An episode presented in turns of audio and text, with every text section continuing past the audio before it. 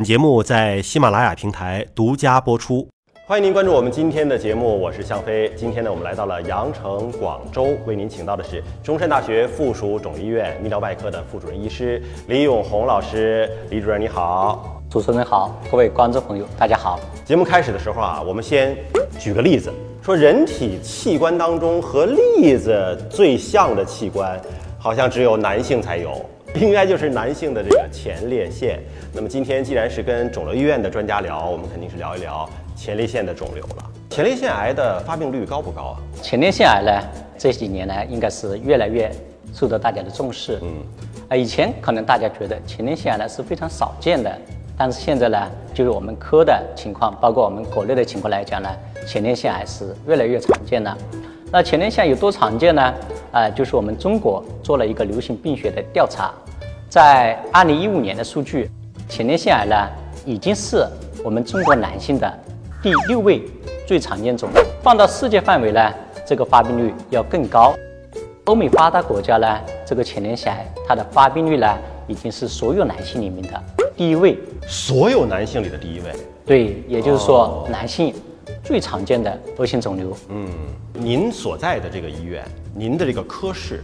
接诊的前列腺癌的患者每年大概能有多少？有这个数字吗？呃，我们医院呢专门有一个啊这个机构调查我们医院的这个各种肿瘤的病例数。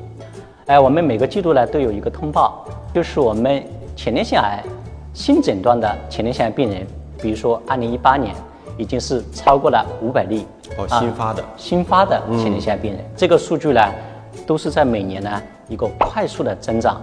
我想这也是从一个侧面呢。反映我们中国的前列腺发病率的一个情况，青年人多呀，还是中老年人多呢？哎，我经常在门诊呢，哎碰到一些啊年轻小伙子，嗯，哎说李教授，你刚帮我看一看，我是不是前列腺癌？怀疑，怀疑，对，是。哎，其实前列腺癌呢，它是一个老年性的疾病，嗯，基本上呢，五十岁之后，嗯，才会发生这个病，嗯，呃，然后呢，他的高峰的年龄到了六十五到七十岁，啊，属于年轻小伙子呢。我不敢百分之百的说啊不会有，但是它的发生率呢是非常非常的低的。像您每年说一八年新增的五百多例的患者当中，年轻人比例能占多少啊？啊，五十岁以下的呢，大概只占到百分之五以下。所以大概率还是个老年性的疾病。对对吧？对。那这个发病原因到底是什么呢？呃，包括很多肿瘤呢，它具体的发病原因呢，我们都不是非常清楚。啊，总的来讲呢。大概一个是跟遗传有关系，一个是跟环境有关系。那我们在前列腺方面呢，目前已经明确的这个原因呢是有三方面。第一方面呢就是种族，嗯，哎，我们知道美国呢它是一个多种族的国家，它有比较完整的资料。啊，在美国的人种里面呢，这种黑人，它是发病率最高的。哦，啊，其次呢是白种人，然后我们亚裔人呢。它发病率是最低的。嗯，我们讲第一个呢，就是它的种族；第二个呢，就是遗传的因素。呃，前列腺癌呢，它不传染，但是呢，它有遗传性。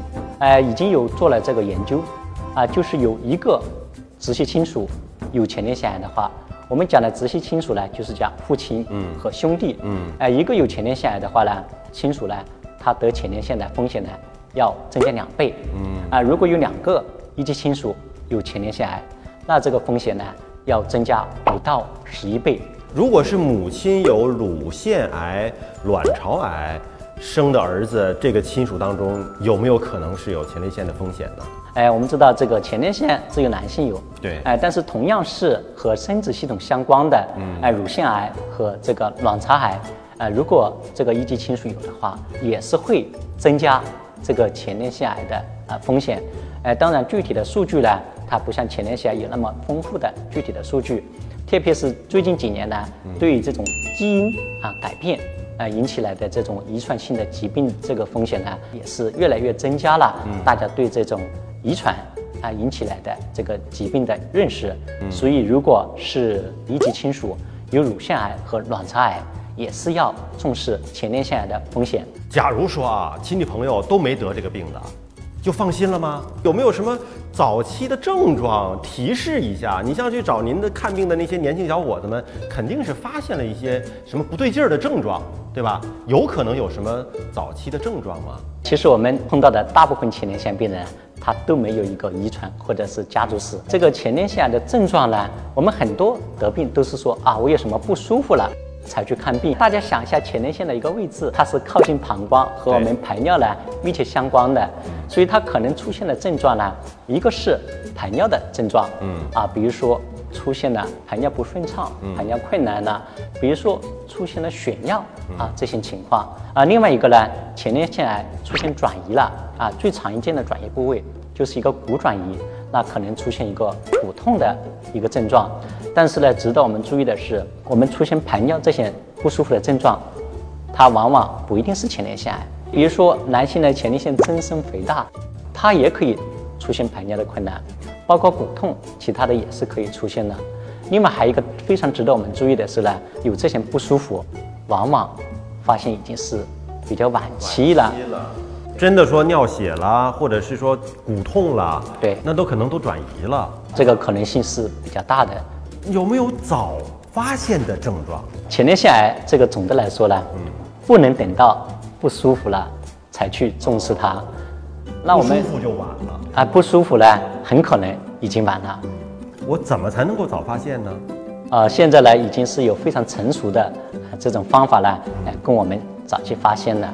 前列腺癌呢，哎，在欧美国家，我们前面提到了是最常见的恶性肿瘤，而且他们的治疗效果是非常好。